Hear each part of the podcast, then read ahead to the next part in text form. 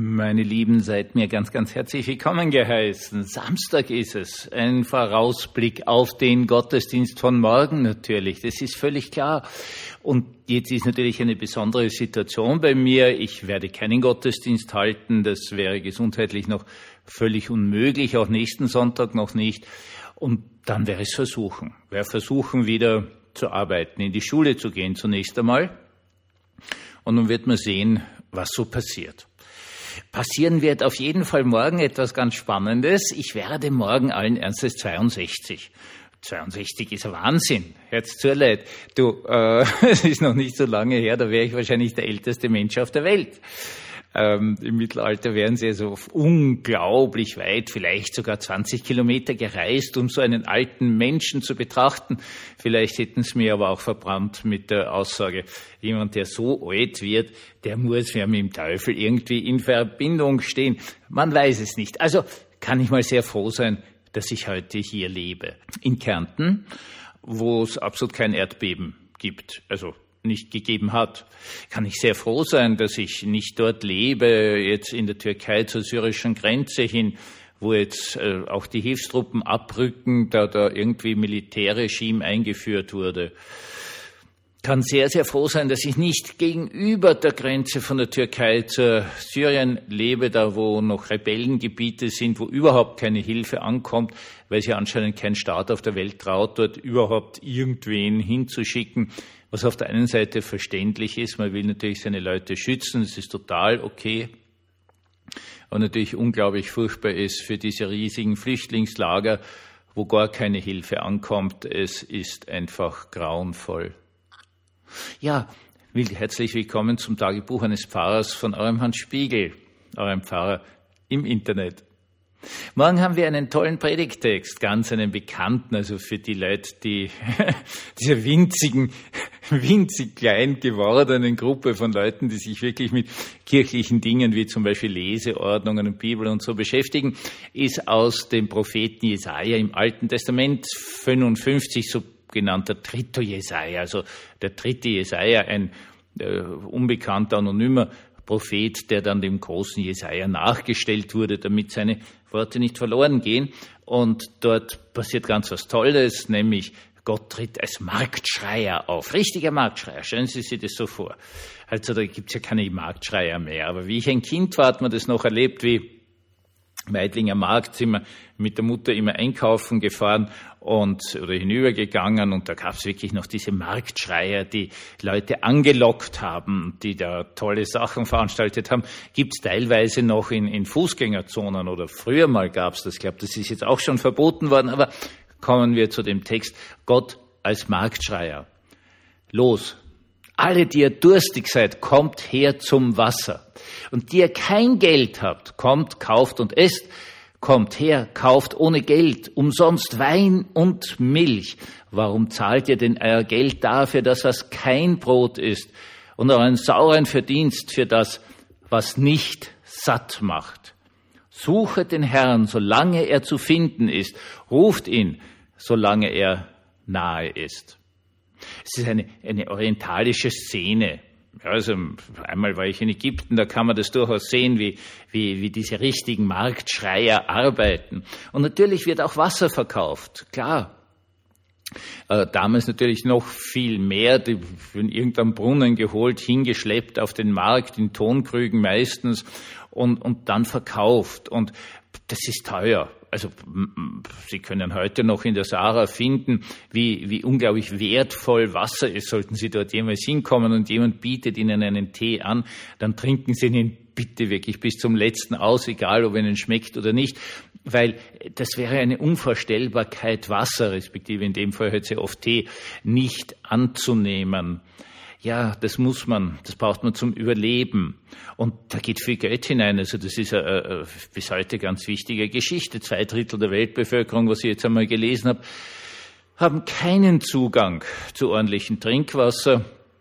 Natürlich auch Tee, damit das Wasser abgekocht ist, dass es steril ist, ist schon klar. Äh, da brauchst dann wieder irgendein Heizmaterial dazu, also etwas Lebenswichtiges und man muss dafür zahlen. Zahlen zum Überleben. Und diesem Überleben tritt jetzt Gott entgegen und sagt, nein, es gibt noch viel, viel mehr. Es gibt einen Luxus, ne? es gibt Wein, es gibt Milch, es gibt das wirklich Gute und ihr müsst nicht einmal dafür zahlen. Lasst doch bitte eure Fixiertheit darauf, dass alles, was wertvoll ist, auch teuer sein muss. Und damit sind wir natürlich in der heutigen Zeit, weil alles, was wirklich interessant ist, was wichtig ist, muss teuer sein. Also gibt es die, die eigenartigsten Rituale, Gerade bei Männern ist das ganz eigenartig, das noch teurere, noch größere Auto, das man zu genau nichts braucht. Da kannst du mit dem kleinen alten Auto genauso fahren. Also es macht genau keinen Unterschied.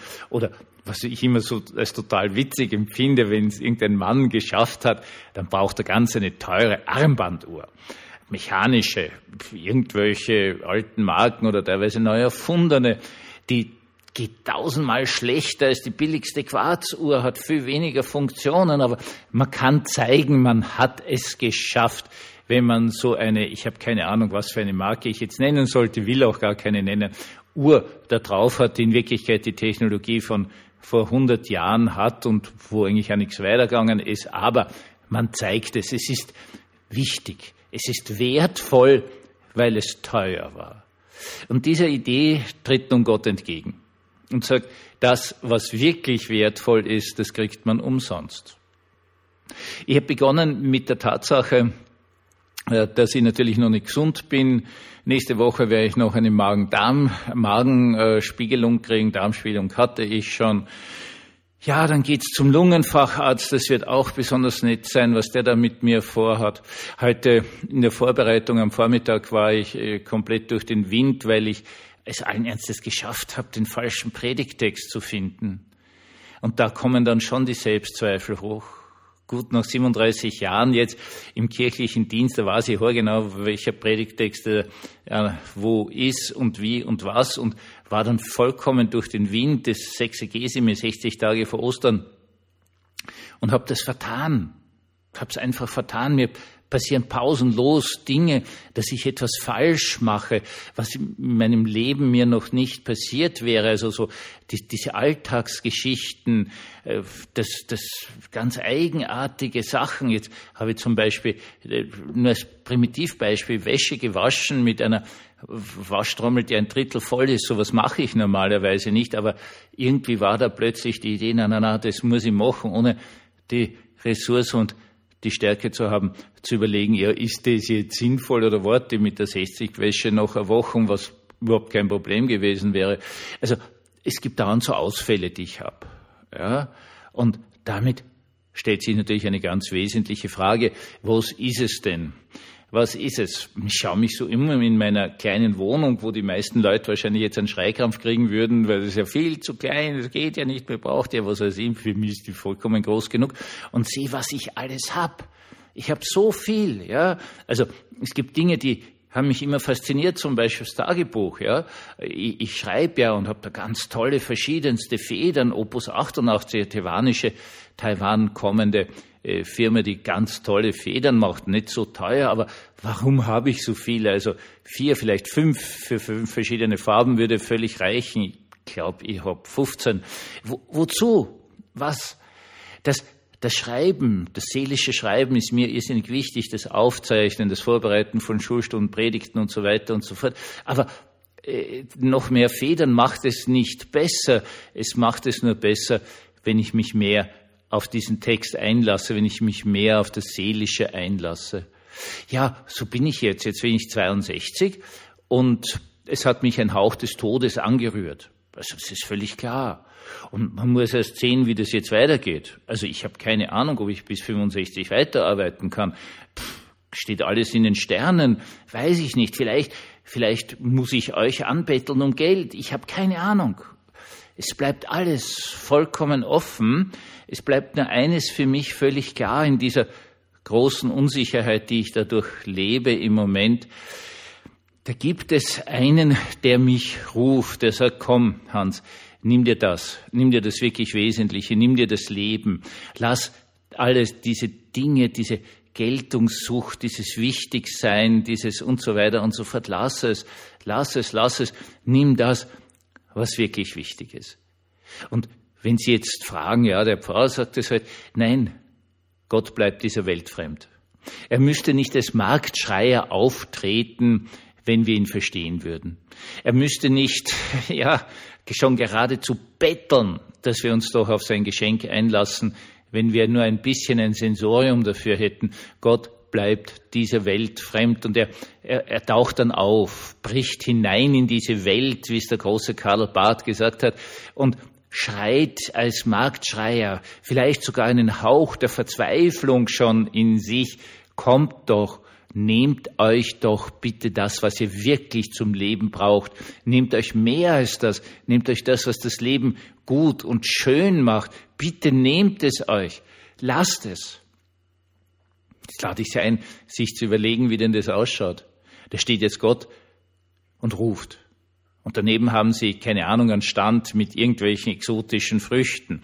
Und daneben haben sie das, keine Ahnung, zu Tode gestreichelte Kobi-Rind. Ähm, was werden sie denn mitnehmen? Werden sie das nehmen, wirklich, der ihnen das alles kostenlos anbietet? Oder werden sie sagen, ich nehme lieber das Kobi-Rind und die Quinoa und was weiß ich, was jetzt schon wieder für ein Superfood da ist. Und keine Ahnung, was ich nehme. Und dann nehme ich noch irgendein Nahrungsergänzungsmittel dazu und ich habe keine Ahnung was. Und für all das zahle ich, weil dann habe ich das Gefühl, es ist wertvoll. Werden Sie wirklich zu dem Stand am Markt gehen, wo der Marktschreier steht und Ihnen etwas schenken will? Dann werden Sie hingehen und sagen, ja, ja, wissen wir schon, klar, Betrüger. Der will mir jetzt was schenken und danach äh, will er versuchen, mich abzuzocken. So sind wir. Und das würde in dieser Welt wahrscheinlich auch passieren. Habe ich oft genug erlebt, dass da Leute vor der Pfarrhaustür stehen und mir was schenken wollen, um dann am Schluss für dieses natürlich immer völlig wertlose Klumpert dann, keine Ahnung, einen vollkommen überhebten Preis zu wollen. Ich lächle bei sowas ja längst nur noch. Aber das sind meine menschlichen Erfahrungen. Und die spielen jetzt keine Rolle. Denn Gott ist nicht erfahrbar, es sei denn, er springt dir geradezu ins Gesicht. Er sagt, kommt, kauft, kauft umsonst, nehmt, nehmt nicht nur das Lebensnotwendige, sondern nehmt das Lebenserfüllende. Und diesen einen Sprung müssen wir wagen, das Kostenlose, das uns Gott schenkt, das Leben selbst zu nehmen. Der Herr segne uns und behüte uns, auf dass wir dazu imstande sind uns auf Gottes Ruf einzulassen. Wunderschönen Abend und einen wunderschönen Sonntag.